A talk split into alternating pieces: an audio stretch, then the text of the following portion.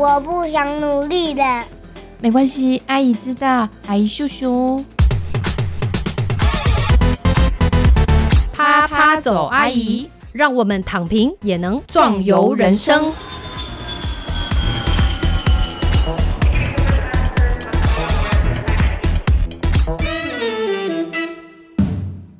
各位听众，大家好，欢迎收听《啪啪走，阿姨》，我是韵之阿姨。我们这一集要继续跟各位听众分享，在 Storytelling 的工作坊里面，学员们的生命故事。在上一集当中呢，听到了小美告诉我们，小时候爸爸不见了好几年，那到底家里发生了什么事？她在爸爸身上觉察到了什么样的爱？那在秋柳的故事里面，我们听到一位。哦，来自越南的少女，她怎么样成为别人的妻子，成为小孩的母亲，以及怎么活出自己生命的精彩？中间有伤痛，有奋斗，也有很多的挣扎和犹豫。不过这一切都走过来了，她现在过得很好，也继续的往演员这条路上迈进哦。那在这一集的节目当中呢，要跟各位听众分享的是另外两位学员，一位是艾琳，另外一位是亮宇。我们先来听听艾琳的故事。艾琳很可爱哦，她鼓起勇气，打破自己原本小小的社交圈，试着在。网络上结交新的朋友，但是第一次见网友真的好紧张哦，所以呢，他展开了一个诈骗计划。嗯，那这个诈骗计划到底是什么呢？让我们接下来一起来听艾琳的诈骗计划超展开。我的名字叫做许艾琳，现在还在念大学，已经准备要升上大四了。在今年的寒假，我在交友软体上面认识了一个人。我们看过一样的书，听过一样的音乐，嗯，也算是蛮聊得来的吧。后来聊了没多久，他约我出去吃饭、看展览，我也就这样答应他了。但我其实很紧张啦，因为这是我第一次跟交友软体上认识的人约出去见面。其实到了跟他见面的前一天，我都躺在床上都睡不着觉，不是因为太期待明天要见到他，而是我在认真思考，到底要用什么理由才可以去推迟明天的约会。我几乎几乎差一点就要传讯息跟他说：“啊，那个不好意思啦，我月经突然来了，肚子很痛，等等，可能没办法去了。”QQ。哎，但我最后还是没有这么做，仿佛要是我好像逃避了这次的约会，就真的会变成一个不敢跟陌生人见面的胆小鬼。跟他见面的这一天，我起了个大早，虽然最后决定要勇敢赴约，不过我还是有先跟家人套好招。我说：“哎，妈，要是今天见面的时候啊，发现他很奇怪很难聊，我就要假装接电话，说家里有急事，然后趁机绕跑哦。”到了这里，我能做的事前准备好像也都差不多了。我便提早出了门，到捷运站出口的公园等他。今天的天气非常的舒服，周围的风徐徐吹来，却不寒冷。我把注意力转向周边的人，不知不觉心情好像也变得更放松了。突然之间，我的眼角余光看到有人慢慢、慢慢、慢慢的朝我走过来。咦，是他吗？他这么快就来了吗？我赶快撇开视线，假装没有注意到那个人的存在。过了一会儿，那个人走到我的身边，并对着我说：“欢迎来看二月底举办的音乐会啊！”这时候我才发现，啊，原来那只是个发传单的人而已。我也没多想什么，就顺手收下了这份传单。发传单的人也离我而去，继续去寻找他的下一个目标。我一边看着那个人发传单，心里一边想象着：嗯，那个网友先生等会儿走出捷运站门口，他得一边找我，又得一边应付发传单的人，不知道他会有什么反应呢？想着想着，这时候我突然灵机一动：嗯，还是说我干脆就假装发传单给他好了，这样子我就不用烦恼第一句话要怎么跟他破冰啦。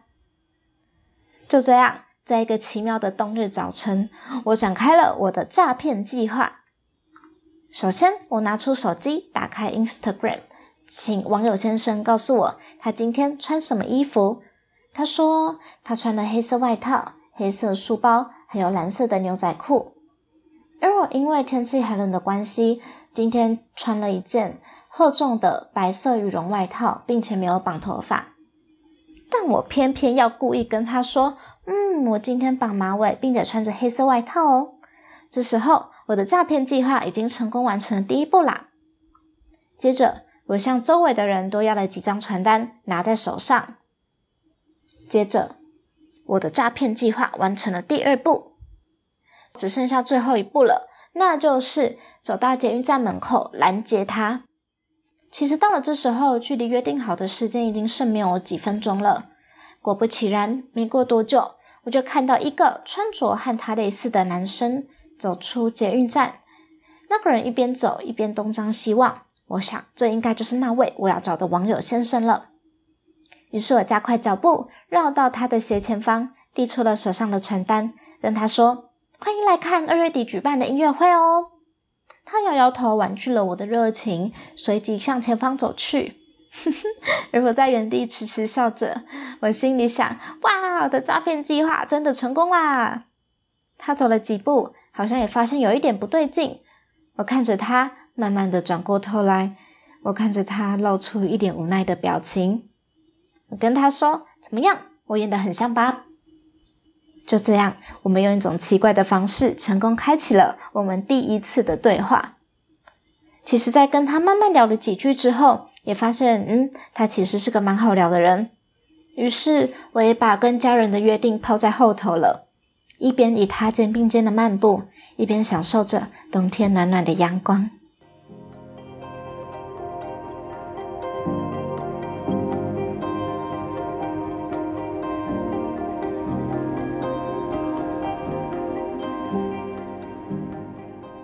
非常感谢艾琳的分享。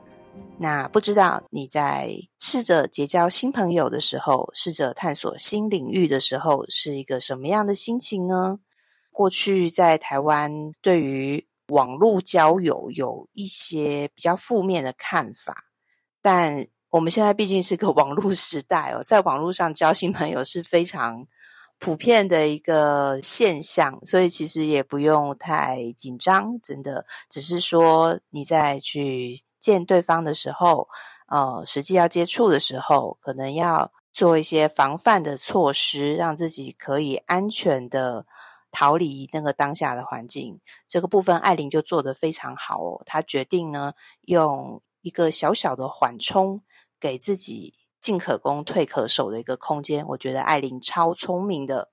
那听完了艾琳的故事呢，我们接下来来听亮宇的故事。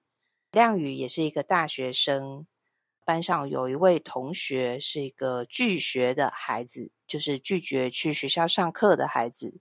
他从这个拒学的孩子身上学到了什么？那为什么运用了这个技能，竟然会成为学校的名人呢？接下来就来听听亮宇跟我们分享，我成为学校名人的八个小时到底发生了什么事情呢？高二上学期，我们班有一个同学 Sandy，有一些精神上的困难。他的头发总是乱糟糟的，好像随时会有一只小鸟冒出来。他的眼神很忧郁，每天都在走廊上飘来飘去。对谁都爱理不理。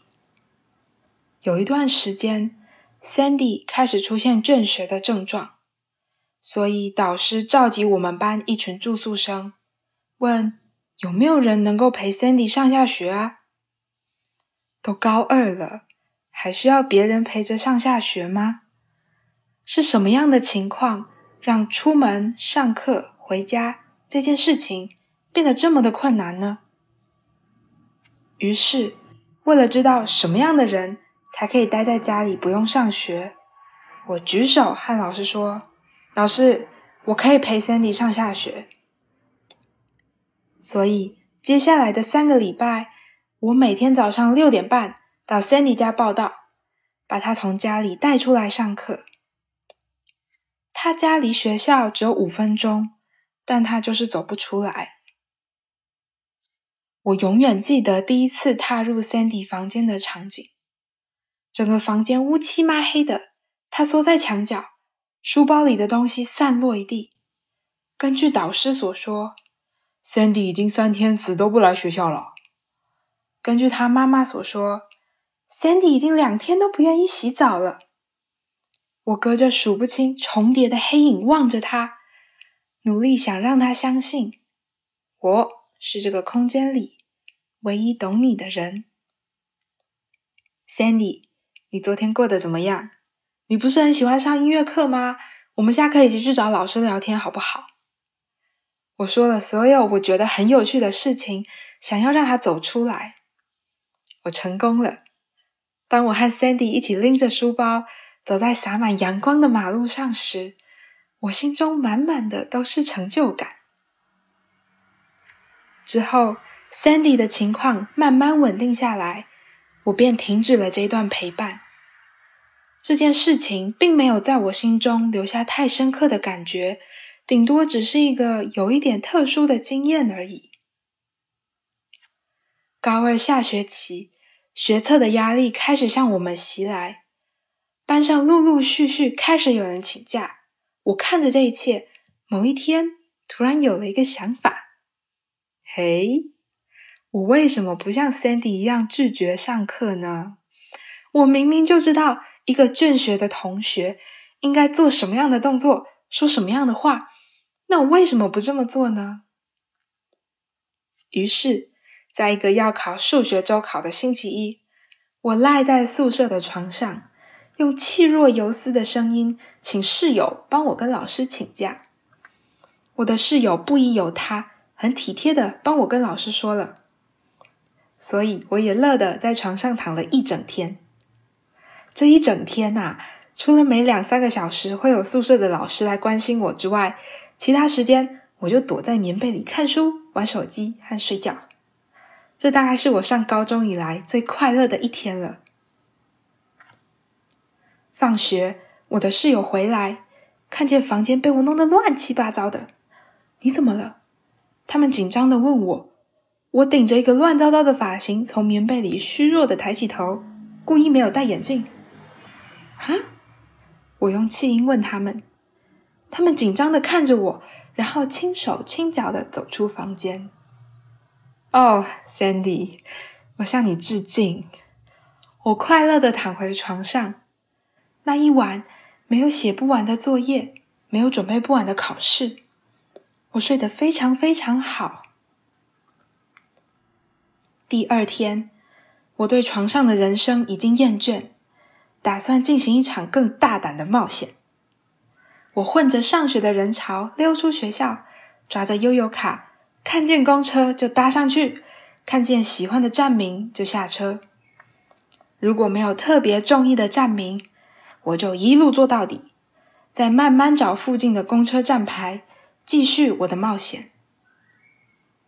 在这段时间里，我走过了不知名的菜市场、不知名的工地，和陌生人擦肩而过，感受他们充满善意的好奇。我买了路边的鸡蛋糕，那种闻起来非常非常香，但实际上又干又硬的鸡蛋糕，我吃的非常开心。我觉得我再也不会这么自由了。这趟冒险在我回到学校那一刻终止。第一个反常的是警卫北北，他紧张的叫我在传达室等一下，接着开始疯狂打电话。然后我就看见我的导师和学校的辅导老师冲过来，很着急的问我：“你去哪里了？有没有怎么样？”导师拿着手机，因为太过激动，他的嗓音都沙哑了。我们差点联络家长，没有同学知道你去了哪里。听说老师们向所有同学询问我的下落，但没有人知道我的行踪。那失踪的八个小时，我成了学校的名人，因为所有人都在问着他在哪里，他在哪里。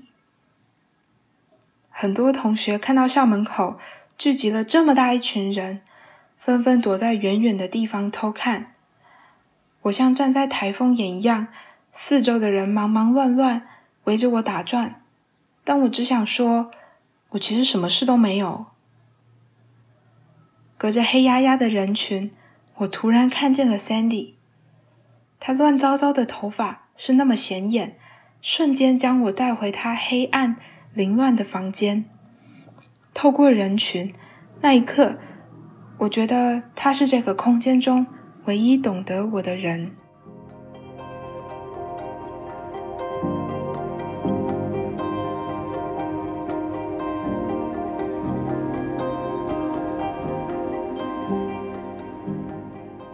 非常感谢亮宇跟我们分享我成为学校名人的八个小时。